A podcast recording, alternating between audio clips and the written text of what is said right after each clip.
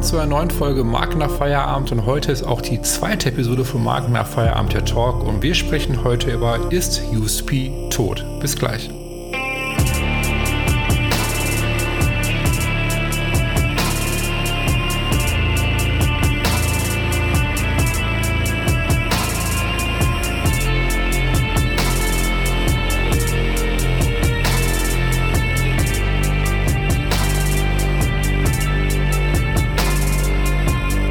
Schön, dass ihr wieder mit dabei seid zu einer neuen Episode Markener Feierabend. Und wie gerade schon vom Intro erwähnt, geht es heute um das Thema Ist USP tot? Und das machen wir im Rahmen der zweiten Episode Markener Feierabend der Talk.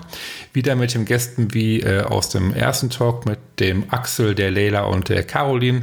Und ja, wir haben wieder eine sehr, sehr heiße Diskussion geführt über das Thema, was ist eigentlich USP? Ähm, ist USP heute tot? Ähm, letztendlich ist ja wieder eine spannende Diskussion, Unterhaltung daraus entstanden. Äh, mit verschiedenen Standpunkten. Und ich würde sagen, ich rede gar nicht groß weiter. Hört am besten selbst rein und wünsche euch viel Spaß. Ja, schön, dass ihr dabei seid zur Fe äh, zweiten Episode Markener Feierabend der Talk. Und das Thema ist heute, ist USB tot? Fragezeichen. So, und ich würde sagen, bevor wir starten, stellt hier von euch äh, einmal kurz vor, wer ihr seid, was ihr macht, äh, damit die zum ersten Mal reinhören, wissen, wer ihr seid. Ich fange direkt an. Äh, mein Name ist Caroline und ich bin im Bereich B2B-Marketing und Kommunikation unterwegs und gerade spezialisiert auf den Bereich LinkedIn Content, Content Strategie und Content Creation. Und ich freue mich, dass ich heute wieder dabei sein darf. Ja, sehr schön. Okay, dann würde ich sagen, machen wir mit Leila weiter. Hi, ich bin Leila. Ich bin auch Brand Strategist und ich positioniere mich gerade und ich arbeite viel mit äh, Startups Mhm. Habe selber auch ein Startup. Genau. Und ich wirklich, ich finde, dass äh, Markenstrategie einer der wichtigsten und zentralen Punkten gerade ist überhaupt in äh, Unternehmensstrategie als Bereich. Genau, und freue mich auf heutiges Gespräch. Bin ich voll bei dir. Okay, dann Axel, du als letztes.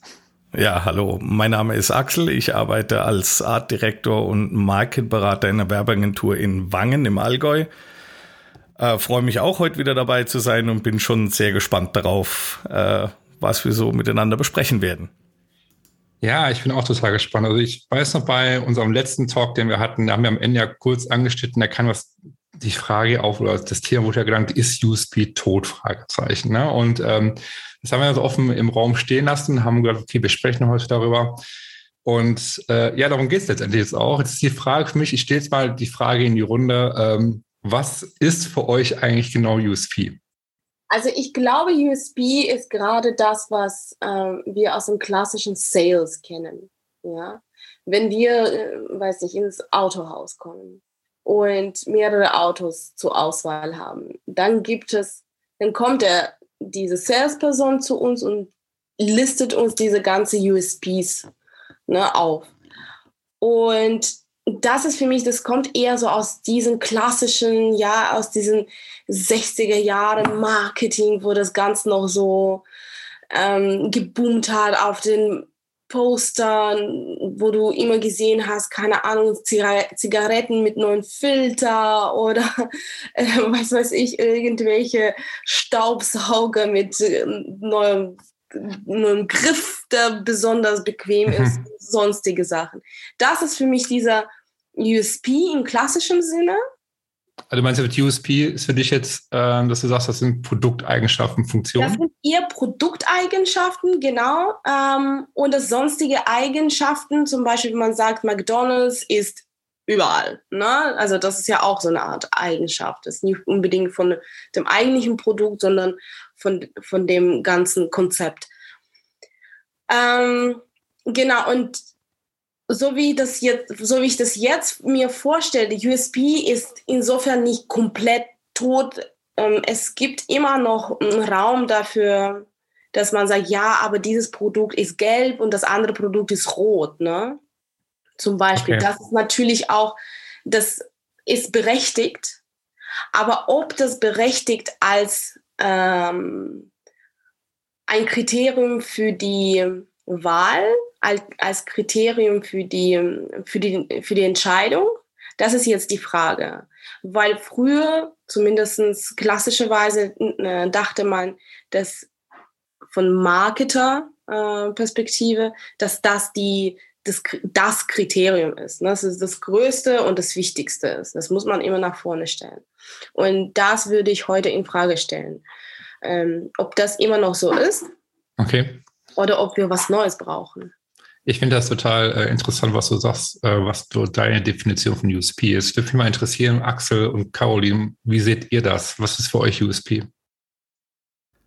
Also USP, wenn man es übersetzt, Unique Selling Proposition oder Unique Selling Point ähm, oder auf Deutsch äh, Alleinstellungsmerkmal, ähm, würde ich sagen, also ich sehe das auch so 50er, 60er Jahre Style, ähm, auch so ähm, Staubsaugervertreter, schauen Sie, das hat einen ganz besonders tollen Griff, das Gerät, äh, und äh, deshalb sind wir jetzt besser als die anderen. Ich würde auch sagen, äh, Tod ist das Alleinstellungsmerkmal anhand von Features mit Sicherheit nicht. Äh, ich würde das auch, können wir gerne nachher noch drauf eingehen, ich würde das auch auf, auf Produktkategorien oder, oder eigentlich auf Preisgefüge würde ich das auch äh, differenziert betrachten. Es ist aber nicht mehr das, das, das, die alleinige Kaufentscheidung heutzutage. Vor allem bei jünger werdenden äh, Käuferschichten ist mit Sicherheit äh, alleine nur ein Feature oder ein einziges Feature, das ein Alleinstellungsmerkmal äh, darstellt, nicht mehr ausreichend. Okay. Ähm, also äußerst spannend. Ähm, jetzt ja, ich finde es auch schon jetzt wieder total spannend gerade, deswegen. Ich weiß mal schon, was du dazu sagst. Also ähm, ich sehe das so aus meiner Wahrnehmung, dass der USP im Sinne der Product Features in meiner Wahrnehmung ähm, doch schon eher in Richtung Tod ausgemerzt ähm, ist, ähm, weil mir fällt jetzt echt kein Produkt ein, was nur wenn ich jetzt gucke, okay, das ist jetzt ein Produkt dieses Herstellers und das hat das und andere Hersteller haben das eben nicht. Also in meiner Wahrnehmung sind diese Product Features, die sich so extrem unterscheiden, was ja noch in den 60er Jahren ähm, der Fall war oder in den 50er, 70ern, das ist für mich weg. Und diese wirkliche USP wird ähm, heutzutage echt geschaffen über die, die Marke, über die Wahrnehmung, über die Story das ist äh, meine Wahrnehmung, dass ich glaube, dieser, dieser USP-Gedanke hat eine extreme Evolution auch durchgemacht. Also mhm. Also für mich, für mich USP Product Features tot ist für mich austauschbar. Was für mich nicht austauschbar ist, sind diese Stories, die echt Unternehmen und Marken heutzutage entwickeln. Mhm. Ich finde das gerade schon wieder total interessant, was gerade so für, für, für Meinungen zusammenkommen letztendlich, weil ich finde es auch ein sehr schmaler Grad. Du hast, alle sprechen ja momentan von einer Nische. Ne? Du brauchst eine Nische, den Nischenmarkt. So, und du brauchst ein USP, du brauchst ein Alleinstellungsmerkmal. Das sind immer die Dinge, die man immer hört. Letztendlich, aus meiner Sicht jetzt, haben alle aber die gleiche Aufgabe. Alle sollen ja differenzieren. Ne? Also es soll sich ja irgendwie differenzieren gegenüber Mitbewerb im Markt und so weiter. Ähm, die Frage ist nur jetzt, wie kann man es wirklich unterteilen, indem man sagt, okay, USP ist wirklich rein Produkt ja, Future, Funktion, Vorteile, wie auch immer. Ähm, oder weil du, du, hast ja, ja gerade gesagt, zum Beispiel, ähm, Marke ist für dich heute die Story und so weiter, die Persönlichkeit, das ist Differenzierung für dich. Habe ich das richtig verstanden? Korrekt, korrekt. Also das ist für mich heute, da nehme ich eine extreme Differenzierung über die Story auf, über den Content, der da rausgespielt wird und der lädt natürlich auch eine Marke auf.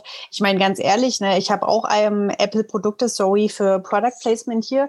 Ähm, die kaufe ich aber nicht, weil die für mich so technisch so super sind, sondern mh, hm, ich habe da schon die Kaufentscheidung getroffen, weil ich finde, das passt zu mir, zu meinem Lifestyle etc. pp. Und ähm, wenn ich jetzt mal so reflektiere, kaufe ich auch oft so Dinge. Ich kaufe selten, also ich persönlich, ich spreche jetzt nur für mich, ich kaufe selten Dinge, weil da eben ein Product Feature A, B, C vorhanden ist, was bei einem anderen nicht vorhanden ist. Okay, du kaufst ja quasi im Grunde genommen die Marke mit. Also heißt, für was steht die, die Werte, die Geschichte dahinter. Aber heißt, wo du ein gutes Gefühl hast bei der und der Marke, kaufst du eher da und achtest nicht zu sehr zum Beispiel auf Funktionen, was das Produkt kann und so weiter. Ne? Richtig, also mir würde jetzt auch nichts einfallen, jetzt auch mal in die Runde die Frage, gibt es irgendein Produkt, wo ihr sagt, ey, das hat nur der Hersteller? Gibt es da was, was so raussticht? Mir fällt nichts ein. Aber gerade das wollte ich auch ansprechen. Heutzutage im Vergleich zu zum Beispiel vor 60 Jahren. Ne? Unsere Technologien entwickeln sich so schnell, dass jeder kann nachziehen. Also wenn du so einen First Mover irgendwo hast, der was ganz Besonderes gemacht hat, mm, außer dass es irgendwie patentgeschützt oder sonst was, kann das dann jeder replizieren, äh, ähnlich machen, etc. etc. Und dadurch auch erfolgreich sein. Vielleicht wird es nicht irgendwie so eine super starke Marke als Marke von Storytelling etc., aber die werden Sales machen. Ja, da wird schon Cash fließen. Von daher, ja, es, ich kann tatsächlich momentan an nichts denken, was unique ist. In dem Sinne, Unique Selling Proposition gibt es nicht als unique, weil nichts mehr ist unique. Ne? Unique könnte nur Identität von irgendwas sein. Ja, wir, sa wir sagen jetzt, wir Menschen, wir sind alle unique. Ne? Jeder von uns ist anders. Mm, und genauso kann Feature nicht unique sein, weil wir sind ja, wir haben alle einen Kopf, zwei, zwei Arme, zwei Beine, ja, und so sind die Produkte. Aber jeder von uns hat diese Charakter, Identität, das sehr, sehr für uns äh, persönlich, also das sehr persönlich ist, sehr unique ist. Und so denke ich mir, könnte man an USP denken, wenn man denkt daran, dass jede Produkt, jede Marke oder jede Dienstleistung, wenn das unter in einer Brand vermarktet wird, auch so eine Art Unique Identität be bekommen könnte und dadurch sind, sich unterscheiden kann und dadurch ihre Nische, ne, ihren Tribe gewinnen kann. So eine Überlegung. Okay. Ich, ich würde da, ich würd da gern reingrätschen, geschwind, wenn ich, wenn ich darf. Ähm, äh, ich, ich habe mir da viele Gedanken drüber gemacht. Ähm, ich bin prinzipiell von der Meinung her und der Bedeutung von Marke natürlich auf der Seite von, von, von Leila und Caroline und wahrscheinlich auch von dir, Marcel. Ähm, aber, und das ist das, was ich eingangs sagte, es gibt Features, die über eine Kaufentscheidung äh, entscheiden, auch wenn es jetzt blöd formuliert war. Ähm, ich habe ein ganz einfaches Beispiel. Nehmen, nehmen wir Autos. Ein typisches Beispiel für, für, äh, für Marken, für Markenempfinden, für den Unique Buying Tribe, also die Sache, äh, zu was macht es mich, wenn ich diese und jene Marke fahre oder kaufe. Das heißt, gerade das Thema Auto, vor allem in Deutschland, ist wahnsinnig emotional aufgeladen und da passiert extrem viel über die Marke. So, und jetzt habe ich aber ein Extrembeispiel, wo ich mich dann auch auf andere Sachen beziehen kann. Ähm, mein Bruder hat ein Auto gesucht, in das in den Kofferraum sein Rollstuhl stehend hineingeht. Das heißt, es sollte ein Kombi sein, am liebsten wäre ihnen Audi gewesen, am zweitliebsten wäre ihnen BMW gewesen, Volvo wäre auch okay gewesen, was sie eigentlich gar nicht wollten, wäre Mercedes gewesen. Just war die Mercedes E-Klasse der einzige Kombi, in den der Rolli hinten reingepasst hat. Und jetzt ratet mal, was gekauft wurde. Richtig, eine Mercedes E-Klasse, weil dieses Feature nur die Mercedes E-Klasse hatte. Das heißt, keine erhöhte Kante, also keine Ladekante, äh, die, die Klappe nicht stark aerodynamisch hinten abfallend und so weiter und so fort. Das ist ein Beispiel in einem extrem hochpreisigen Segment, also das war kein billiges Fahrzeug, in einem extrem hochpreisigen äh, Segment, wo ich sofort sagen würde, hier ist Markenbildung mit Abstand das Wichtigste wurde eine Kaufentscheidung aufgrund eines einzigen Features getroffen. Natürlich kann man jetzt sagen, dass die Bedürfnisse von dem, von dem körperbehinderten Menschen äh, speziell sind. Natürlich ist das so. Aber um zurückzukommen auf, auf das, was ich eingangs gesagt habe, es gibt Produkte, wenn ich beispielsweise in den Supermarkt gehe und ich habe ein Problem und ich muss ein spezifisches Problem lösen und es ist vielleicht auch ein extrem niedrigpreisiges Produkt ich nehme jetzt Beispiel Dübel, Schrauben, was auch immer, irgendwas, was äh, Centbeträge. Dann schaue ich und dann entscheide ich aufgrund des Features meinen Kauf. Wo ich euch dann absolut recht gebe, so, sobald in einer Kategorie äh, die Features sehr, sehr ähnlich werden, beispielsweise bei den Handys, bei Computern oder sonst irgendwas, kann eine Differenzierung nicht mehr über die Features geschehen, sondern muss dann sogar über die Marke laufen. Aber ich bin der Meinung, dass eben es sehr wohl Produktkategorien oder Kaufsituationen, also da würde ich jetzt nicht die Verkaufssituation, sondern den, die, die individuelle Kaufsituation eines, äh, eines Einzelnen betrachten, wo ich sage, okay, ich entscheide alleine aufgrund des Features. Und es gibt mit Sicherheit Produkte, wo ein Alleinstellungsmerkmal kein Dübel hält so gut wie dieser oder was auch immer. Also da gibt es mit Sicherheit Produkte, wo ich sagen kann, hier kann ich mich allein aufgrund des Features differenzieren. Aber ich gebe euch prinzipiell bei der Markenbildung definitiv recht. Ähm, ich, ich denke jetzt so ein bisschen Richtung Neuromarketing, weil es ist auch so eine, so eine Sache. Ähm, wenn ich jetzt, ich stelle mir jetzt so eine Verkaufssituation vor. Ich weiß jetzt nicht zum Beispiel, wie die Verkaufssituation bei Axels Bruder war. Es ist, da bin ich so ein bisschen skeptisch, dass nur weil das diese eine Feature gestimmt hat, äh, wurde Mercedes gekauft. Na, es ist in der Tat so, glaub's mir. Es war, es war wirklich so. Sie hätten gerne Audi gekauft, also mein, mein Bruder und seine Frau. Es war ausschließlich der Kofferraum. Ich würde ihre, ihre Hirne so gerne in MRT sehen bei Entscheidungsprozess. ähm, ja, ich würde sagen, dass wenn wir in so einer Verkaufssituation sind, mm, so eine ganz direkte, es ist schwierig, wenn wir mit Logik argumentieren. Ja, es ist schwierig, wenn wir mit ähm, solche Fakten argumentieren. Wir würden sagen, von Neokortex zu Neokortex kommunizieren. Weil das ist keine so äh, effektive Art der Kommunikation.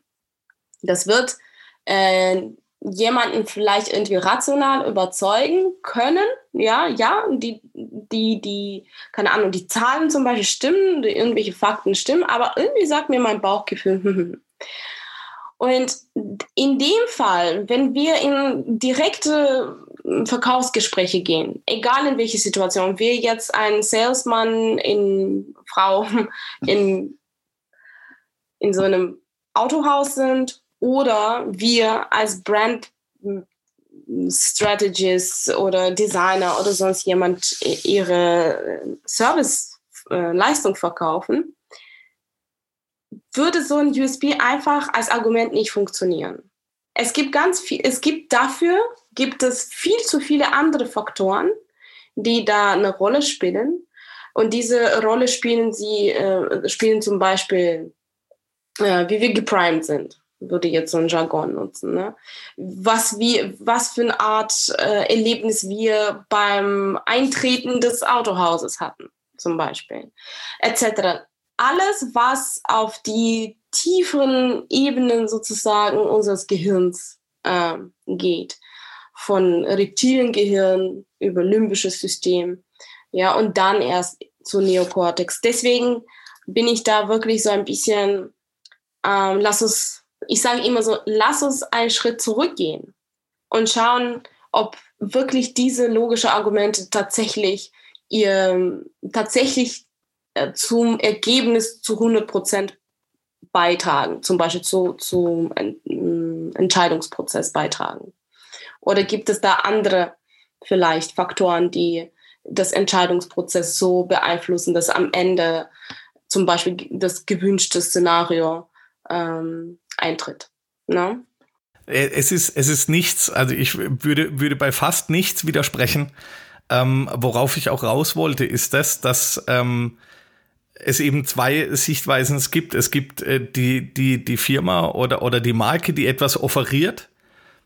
Und da bin ich eigentlich bei euch, da würde ich sagen, also alleine durch ein Feature kann ich mich heute nicht mehr äh, ausreichend präsentieren. Da gehört immer auch die Story dazu. Da bin ich ganz Carolins meine Meinung. Das andere ist aber eben das, dass aus der Käufersicht es sehr wohl Situationen gibt und die können sehr unterschiedlich sein, bei denen eben ausschließlich Features entscheiden. Also USP is dead, würde ich deshalb nicht sagen. Ja, ich möchte auch noch was dazu ergänzen, ganz kurz. Ähm, ich würde jetzt mal sagen, aus, also aus meinem Empfinden heraus, so die klassische USP, wie ihr gerade am Anfang auch erwähnt habt, ich glaube 60er Jahre, was ihr habt ja irgendeine Zahl genannt, ähm, die ist aus meiner Sicht tot, weil ähm, ich auch mal sage, okay, ich finde es, ne, Marken müssen heute sich agil entwickeln, die müssen sich weiterentwickeln. Deswegen machen wir auch den Sprint zum Beispiel. Heißt, ähm, was wir machen im Sprint ist zu gucken, okay, was sind eigentlich Bedürfnisse und Probleme von, von der Zielgruppe? So, und daraus werden Lösungen entwickeln, wie sich die Marke positionieren kann. Heißt, du musst dich da irgendwo auch neu erfinden, du musst Innovationen schaffen, äh, du musst neue Lösungen entwickeln, du musst vielleicht neue Produkte entwickeln. Ähm, deswegen, ich würde sagen, ja, USPs haben es wichtig. Das ist auch, was ich ganz oft beobachte, dass wir dann irgendwie sagen, wir haben ein USP und ähm, dann passiert zehn Jahre nichts mehr. So. Und irgendwann sind sie nicht mehr relevant, weil, weil irgendjemand daherkommt und macht es besser. So. Und da sind wir vielleicht bei dem Punkt, was Lea dafür noch angeschnitten hat, dass irgendjemand kommt, der wird dich kopieren eines Tages, weil dann irgendwie, dann du bist aus, du hast kein Alleinstellungsmerkmal, weil irgendeiner hinterher kommt, das nachmacht. Das Ding ist aber letztendlich, wo ich, wo ich, wo ich denke, ist, dass du versuchen musst, natürlich ist das natürlich auch die Frage, wie groß ein Unternehmen ist, ähm, dass du es schaffst, natürlich dich als Nummer eins in den Köpfen der Zielgruppe zu positionieren, dass du der Erste warst, das ist schon nur der erste Schritt. Ähm, und zumindest halt, das ist heute, das ist, glaube ich, eigentlich der Schlüssel, wenn man von USP, wenn man es wirklich so benennen möchte heute, ist der Schlüssel aus meiner Sicht, dass du heute ein USP agil hältst. Heißt, wie können wir noch besser werden in dem, was wir tun? Wie können wir unsere USP stärken? Wie können wir uns neu erfinden? Wie kann unsere Marke einen besseren Service bieten, unserer Zielgruppe? Und ähm, ja, das ist das, was wir letztendlich im Sprint machen. So, und ich glaube, das ist eigentlich heute der Schlüssel. Deswegen würde ich sagen, das klassische Modell du hast eine USP und wie ist es dann? Funktioniert heute nicht mehr. Okay, also ich, ich höre ganz ähm, gespannt zu.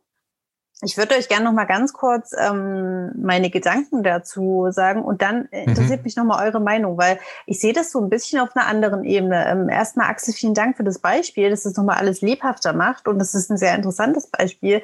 Aber jetzt noch mal ähm, gehen wir noch mal auf diese Autogeschichte.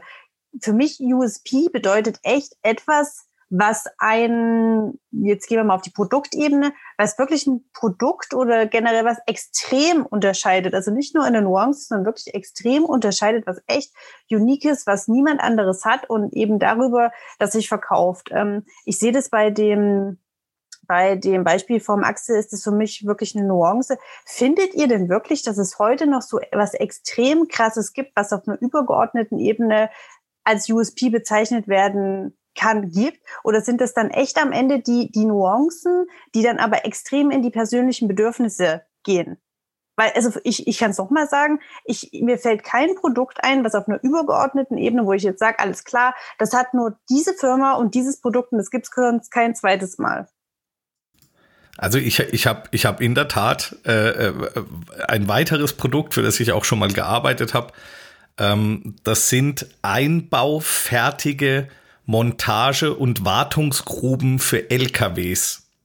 Da gibt es weltweit einen einzigen Hersteller, bei dem du schlüsselfertig, also du musst nur ein Loch in den Boden graben und du kaufst bei denen schlüsselfertig eine Montage- und Reparaturgrube für LKWs und Güterzüge und also alles, alles außer Auto. Die haben genau das Phänomen, dass es jetzt Konkurrenten gibt, die anfangen, ähnlich komplett ausgestattete Montagegruben zu produzieren. Die sind noch nicht ganz dort. Aber, und da sind wir genau bei dem Punkt, die haben gemerkt, okay, die Konkurrenz holt auf. Und was haben sie angefangen? Ihre Marke zu stärken. Also auf Deutsch, wir sind das Traditionsunternehmen, das ist German Engineering und so weiter und so fort. Die haben gemerkt, okay, wir kriegen jetzt Druck, da sind andere Leute da, die unsere ganzen Features auch bieten können oder ähnlich viele Features bieten können und haben dann gemerkt, okay, jetzt können wir die Kunden nur noch über die Marke halten. Also nochmal, ich, ich sage nicht, dass der, der, dass der USP äh, das einzig glückselig machende ist, aber Marke ist es auch nicht 100 Prozent. Und äh, bei, dem, bei dem Auto, da gibt es mit Sicherheit was.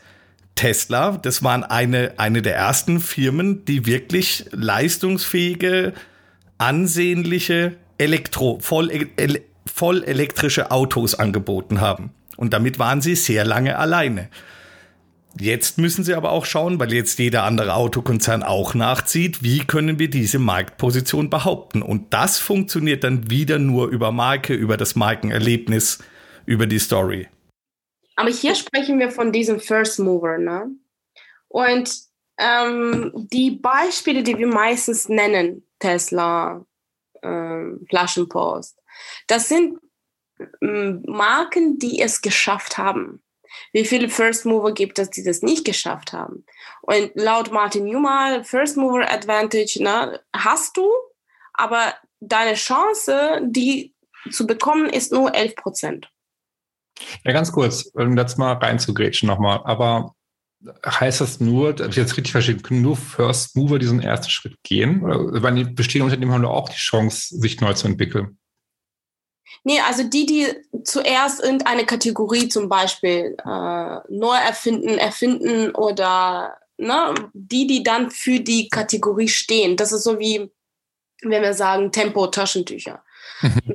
das sind halt die, die Kategorie bestimmen. Tesla bestimmt bis heute ähm, EV-Kategorie. Ne, okay, jetzt weiß ich, was du meinst. Okay. Genau.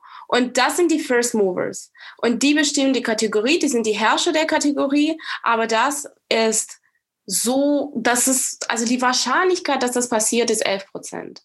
Und wir hören von denen, weil eben die erfolgreich sind. Und, und das sind nicht viele. Und deswegen ähm, habe ich am Anfang gesagt, na, es gibt ja auch andere, die dann mitmachen, die aber nicht wie Durst Express dann durchfallen, sondern ähm, wirklich dann auch gut mithalten können, sind aber tatsächlich diese Nachfolger. Die Nummer zwei oder Nummer drei. Nummer zwei, ja, genau.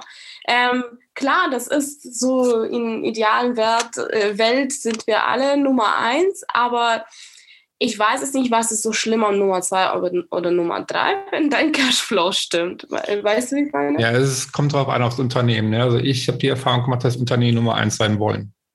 Ich, absolut, Absolut, ne? Wenn, du kannst ja nicht mehr, wir sind Nummer drei weltweit, äh, weltweit, wir sind Nummer drei Marke für Rasierklingen. das klingt schon bescheuert irgendwie. Klar. Don't play if you don't want to win. So, also äh, ich, ich, ich gehe nur in einen Wettkampf, wenn ich glaube, ich habe eine Chance zu gewinnen. Genau, und dieses Selbstbewusstsein ist natürlich super wichtig für Marken, aber da sehen wir ja auch, dass klar, die Features, die können ja dann gleich sein und äh, ähnlich sein, zumindest, aber irgendwie. Sehe ich, sehe ich, sehe ich ganz anders. Sehe, ich, sehe ich wirklich ganz anders, weil ich sehe es so, wenn du mit den Gedanken angehst, so die Features können gleich sein, hier und da, aber es geht, es geht wirklich um Differenzierung. Heißt, wir müssen ja auffallen, wir müssen sichtbar werden und herausstechen für unsere Zielgruppe. Deswegen meinte ich ja vorhin, ähm, welche konkreten Probleme können wir mit unserer Marke für unsere Zielgruppe lösen? In Form von Produkt, in Form von Kommunikation? Wie, wie können wir uns differenzieren letztendlich? Ja, genau, ähm, du sprichst hier von der Zielgruppe. Und das ist das, was dann wirklich dein Produkt, Service etc. anders machen kann. Deine Zielgruppe. Ich hätte ähm, aber, darf ich noch eine kurze Frage an ja, den Axel stellen? Für das, äh, Axel, du hast gesagt, das Unternehmen, von dem du vorhin gesprochen hast, ähm, du hast da mal gearbeitet die wirklich ähm, ein USP haben äh, vom Produkt her. Haben die, als es noch keine Copycats gab, haben die da in die Marke und die Kommunikation investiert oder mussten die das gar nicht machen, weil die eben den Product USP hatten? Äh, also ich habe nicht bei denen gearbeitet, sondern ich habe bei der Werbeagentur gearbeitet, die dann die, die Neupositionierung und das Markenerscheinungsbild überarbeitet hat. Ähm, die Antwort ist natürlich nein, sie haben sich bis dahin einfach nicht darum gekümmert, weil sie einfach wussten, das, was wir anbieten, hat niemand. Und äh, es ist jetzt auch so, also du, du, du kaufst ja jetzt nicht einfach so eine Montagegrube und, und äh, lieferst die weiß der Kuckuck wohin. Auch wenn die schon, schon irgendwo in Kolumbien in irgendeine Bergwerkstatt haben, die äh, aus, aus Deutschland raus schon so eine Grube hingeliefert. Also das gibt's auch. Ähm, die haben aber wirklich erst, wie sie gemerkt haben, okay, hier kommt jetzt ein anderer deutscher Hersteller. Es gab auch ein, zwei asiatische Hersteller, die ähnliche Produkte, also immer noch nicht so vollumfänglich angeboten haben, aber erst als sie gesehen haben, okay, es gibt jetzt einen deutschen Hersteller, der was ähnliches anbietet, haben die gemerkt, okay, wir müssen diese Position verteidigen. Das finde ich nämlich auch spannend. Ähm, also erstmal vielen Dank für das erhellende Erlebnis. Ich äh, sage, ich hatte ja vorhin gesagt, ich kenne da kein Produkt. Danke, jetzt kenne ich eins. Und spannend finde ich aber, dass die vorher ihr Business echt ähm, ohne große Markenkommunikationsarbeit am Leben halten konnten. Und dann kamen die Copycats, die Nachahmer. Und da sehen wir wieder Marke, Positionierung ist dann wirklich, wie wir es schon vorhin gesagt haben, doch ein wichtiger Hebel. Okay, aber ähm, also schon mal vielen Dank für die Diskussion. Ich kann schon mal mein anfängliches Statement, äh, das ja sehr in die Richtung ging, ähm, Product Features sind ähm, nicht mehr so ausschlaggebend, muss ich revidieren nach den Beispielen jetzt auch. Dennoch, ähm, was ich jetzt mitnehme aus der Diskussion ist, dass es das eine geht nicht ohne das andere. Also du brauchst ein gutes Produkt, was gut differenziert ist und was ja. auch die Product Features hat, die die Probleme, die Needs der Zielgruppe löst. Du musst es aber wahrscheinlich auch direkt am Anfang gut mit einer Marke positionieren, weil sonst passiert nämlich das, was der Axel gerade gesagt hat. Genau. Genau, also so, so sehe ich das auch. Also ich, ich sehe ich sehe das so, wenn du, ähm, also da, da komme ich auch wieder an meinen, an meinen Gedanken vom Anfang zurück. Äh, wenn ich in den Supermarkt gehe und ich kaufe irgendein Produkt, ich habe jetzt aktuell ein Problem und das muss gelöst werden, dann treffe ich eine Kaufentscheidung ziemlich wahrscheinlich aufgrund der Features. Wenn ich aber äh, über ein Produkt nachdenke, wo ich weiß, das kaufe ich ähm, äh, monatlich, halbjährlich, wöchentlich, täglich, dann bin ich genau der Meinung, das kann nur noch über Marke funktionieren, weil dann überlege ich mir, dann beschäftige ich mich auch mit dem, mit, mit dem Produkt, vielleicht mit dem, mit dem äh, zugrunde liegenden Gedanken, äh, mit der Firma, mit der Philosophie, äh, sind die nachhaltig? Ähm, äh, to total spannend. Äh, äh, Wattestäbchen, äh, Q-Tips äh, war ja früher auch so synonym für, für äh, Wattestäbchen wie Tempo für Taschentücher. Ähm, dass die mittlerweile ihre Stäbchen in der Mitte sind nicht mehr Plastik, sondern sind Papier. Also das ist auch sowas, wo ich dann sage, okay, die kann man wieder kaufen. Und äh, Worauf ich raus will, ist, dass äh, alles, alles, was entweder eine, eine hochpreisige Entscheidung ist oder was wiederkehrende Käufe ist, wo ich mit einer Kundenbindung arbeite, kann in meinen Augen nur über die Marke funktionieren. Wohingegen, wenn ich ein einmaliges Problem habe, also beispielsweise ich brauche jetzt ein, ein, ein, ein massives Loch in der Wand, dann suche ich mir den Bohrer, der in diese Wand hineinkommt, wo ich das Loch reinbohren will. Dann entscheide ich aufgrund von einem Feature.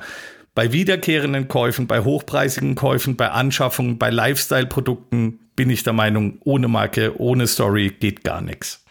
Ich glaube, wenn du heute äh, ein Unternehmen hast, gründest eine Marke aufbauen musst, musst du halt das Gesamtbild betrachten, was die Caroline auch angesprochen hat. Also heißt, USP, Produktfunktion, was kann dein Produkt, welche wirklich konkreten Vorteile hat dein Produkt, welche Probleme löst es und gleichzeitig die Marke. Also heißt, du musst beides gleich betrachten und aufbauen. Und dazu kommt noch, das nach außen zu tragen. Also deswegen sage ich am Anfang Differenzierung. Also heißt, Differenzierung ist einmal die USP beziehungsweise das Produkt. Was kann das Produkt? Ähm, Differenzierung über deine Persönlichkeit der Marke. Wie, ne, welche, welche Zielgruppe willst du anziehen? Wie willst du wahrgenommen werden im Markt? Aber auch im visuellen Teil. Gehen wir jetzt mal zum Beispiel in den Supermarkt rein, ne, dass du halt guckst die Produktregale an, also ne, Shampoo oder irgendwelche Brotsorten oder wie auch immer ähm, da ist auch ein Kampf, da musst du dich auch differenzieren, da sind wir auch wieder. Das heißt, es geht alles einher aus meiner Sicht, dass du quasi mit der Verpackung auffällst, über das Design auffällst, dass du über die Marke, der nach außen kommunizierst, welche Werte du stehst, welche äh, welches Markenversprechen du abgibst. Also ich glaube, das ist ein Mix, der betrachtet werden muss. Letztendlich aber finde ich aber trotzdem, was heute, was ich, was ich heute drastisch geändert habe aus meiner Sicht, dass du als Marke agil sein musst, wie ich vorhin erwähnt hatte, dass du auch wenn du jetzt Punkt X erreicht hast und sagst, okay, so positionieren wir uns als Marke jetzt, das ist unser Produkt und so wollen wir auftreten, dass du trotzdem kontinuierlich daran arbeiten musst und immer wieder die Frage stellen musst, sind wir noch wirklich, ähm, ja, können wir noch unsere Positionierung vertreten und müssen wir uns weiterentwickeln? Wenn ja, wie können wir uns weiterentwickeln? Also heißt, der Schlüssel ist der aus meiner Sicht, Marken müssen heute agil bleiben und sich weiterentwickeln. Ja, und dann vielleicht mal noch ergänzen aus meiner Sicht, ähm, Marken sollten auch nicht ähm, nur mit dem Mainstream mitschwingen, äh, mitschwimmen, nee, nee. weil was du gerade, das, das, das ähm, Beispiel Supermarkt, guck doch mal bitte jetzt äh, im Vergleich zu vor fünf Jahren, jetzt sind alle auf der Greenwashing-Tour ich sehe auf allen Produkten irgendwie ohne Gentechnik, dann ist alles mit Grün gemacht, überall ist das, das Layout so gemacht, dass man denkt, es ist nachhaltig. Also ich, ich finde absolut auffallend. Jetzt geht jeder in diese, in diese Schiene und die machen sich alle so austauschbar. da musst krass. du dich differenzieren. Und genau da musst du dich differenzieren, das meine ich halt. Und da musst du einfach gegen, du musst da genau das machen, was sie dann nicht machen. Ne? Und das ist halt, wo, wo ich dir auch immer wieder die Beobachtung mache, dass viel, glaube ich, auch Angst haben, diesen Schritt zu gehen, weil es ja alle andere machen und, und, und anscheinend es funktioniert. Und das ist aber, ähm, Ich verstehe auch warum, weil natürlich auch viel Mut dazu zugehört, aber das ist genau der Punkt. Da fängst du an, nicht zu differenzieren, wenn du halt einen anderen Weg gehst und nicht das so machst, wie du gerade beschrieben hast, wie alle anderen. Ne? Ja, was aber ja gerade also passiert ist, meine Beobachtung, jeder springt jetzt auf dem Nachhaltigkeitszug auf. Ähm, noch dazu Female Empowerment, da springt jetzt auch jeder auf. Also es gibt so ein paar Themen, die werden gerade, die sind gerade on vogue und ich finde, da springen sehr, sehr viele drauf auf und das, das hat zur Folge in meiner Wahrnehmung, dass es ein Mittelmäßigkeitsbrei ist, der die Marken nicht differenziert, sondern die alle in eine Schüssel packt. Das meine ich ja. Das meine ich ja gerade. Deswegen, deswegen musst du dich ja gerade differenzieren. Und genau bei diesen Themen kommt dann wieder äh, das Schlagwort authentische Marke zum Tragen dass früher oder später kommt das auf, streichen die sich nur grün an oder sind die tatsächlich grün? Die Glaubwürdigkeit. Ja. Aber diese, die Frage ist, die ich mir jetzt gerade stelle, ist, wir reden jetzt gerade sehr von uns als Marketing, Brand, äh, Menschen. Wenn wir jetzt auf, auf den Customer schauen, das sind wir ja im Prinzip selbst auch.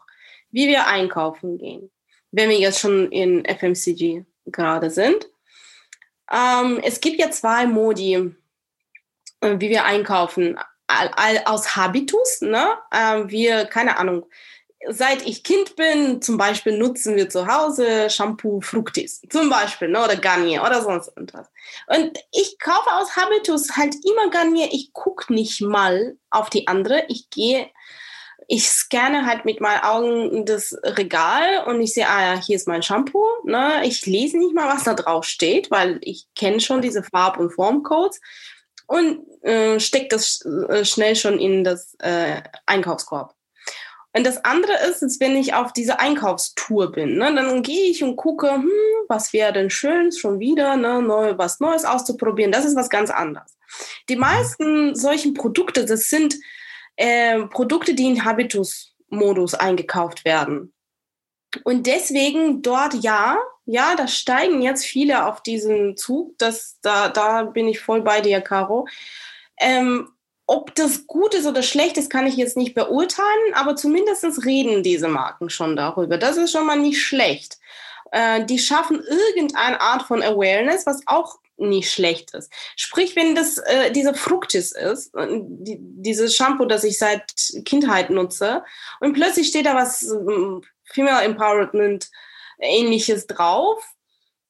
Ehrlich gesagt wird mich jetzt das nicht mehr an die Marke binden, würde mich wahrscheinlich auch nicht davon irgendwie ähm, wegbringen.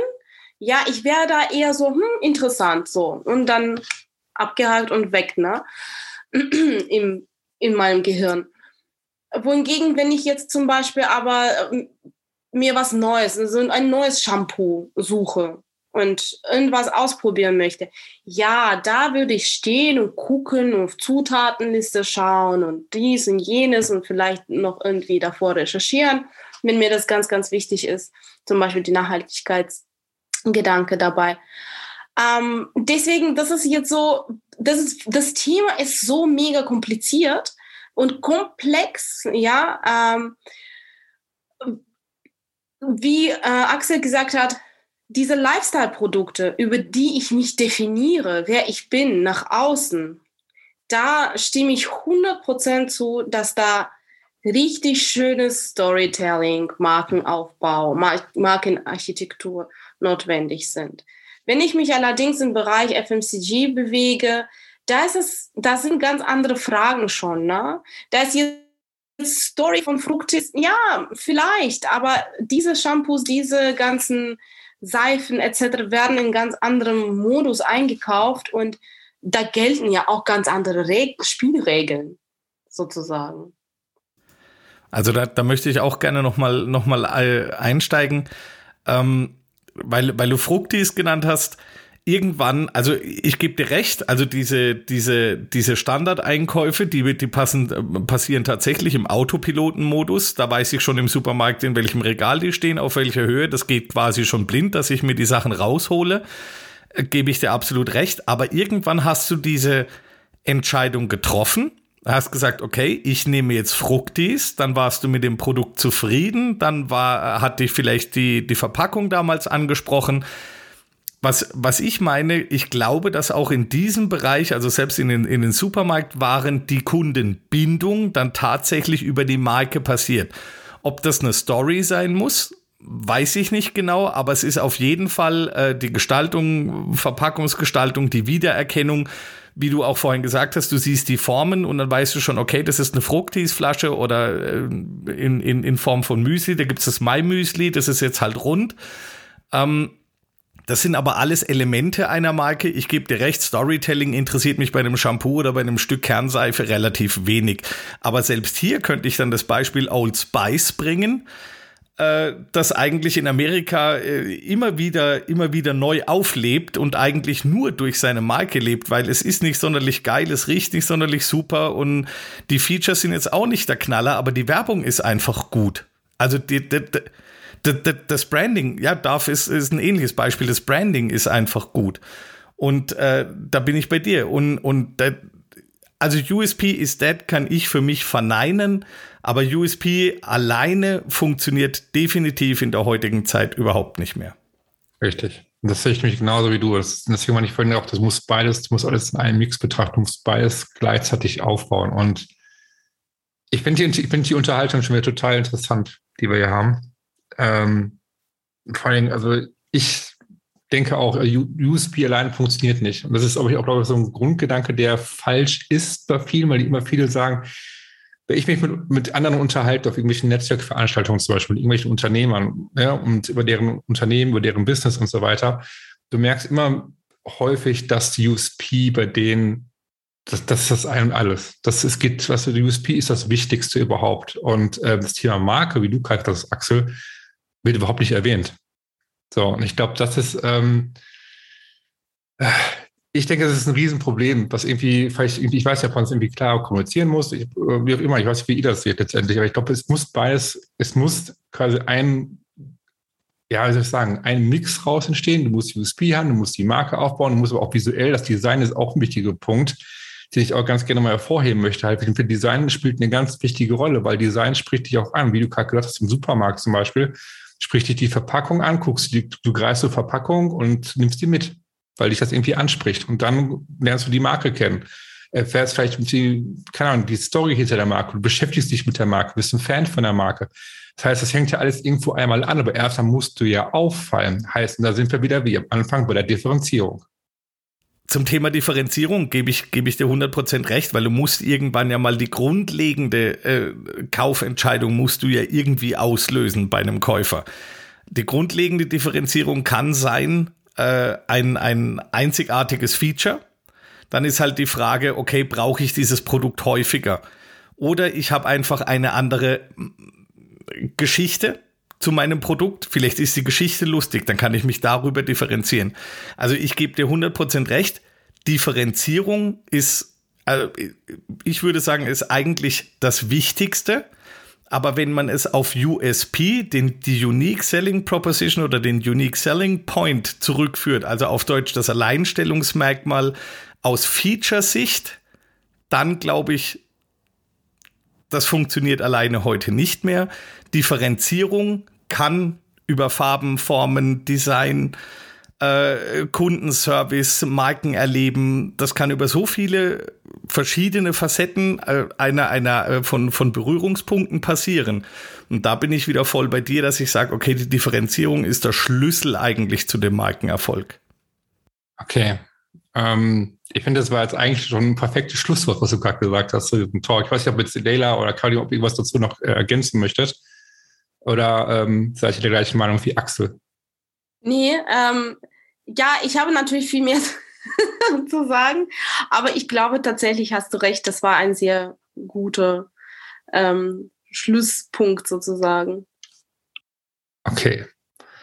Ähm, ja, dann würde ich sagen, äh, kommen wir hier zum Ende. Genau. Ähm, ich fand das total interessant. Ich finde, das ist nach wie vor wichtig. Ja, man merkt aber auch, finde ich, im Talk, wie komplex dieses Thema ist. Das muss man ganz ehrlich sagen. Also ich glaube, irgendwie sind wir alle einer Meinung, aber trotzdem ist das dann doch verschiedene Blickpunkte aus verschiedenen Perspektiven. Ich finde, das ist ein schwieriges Thema.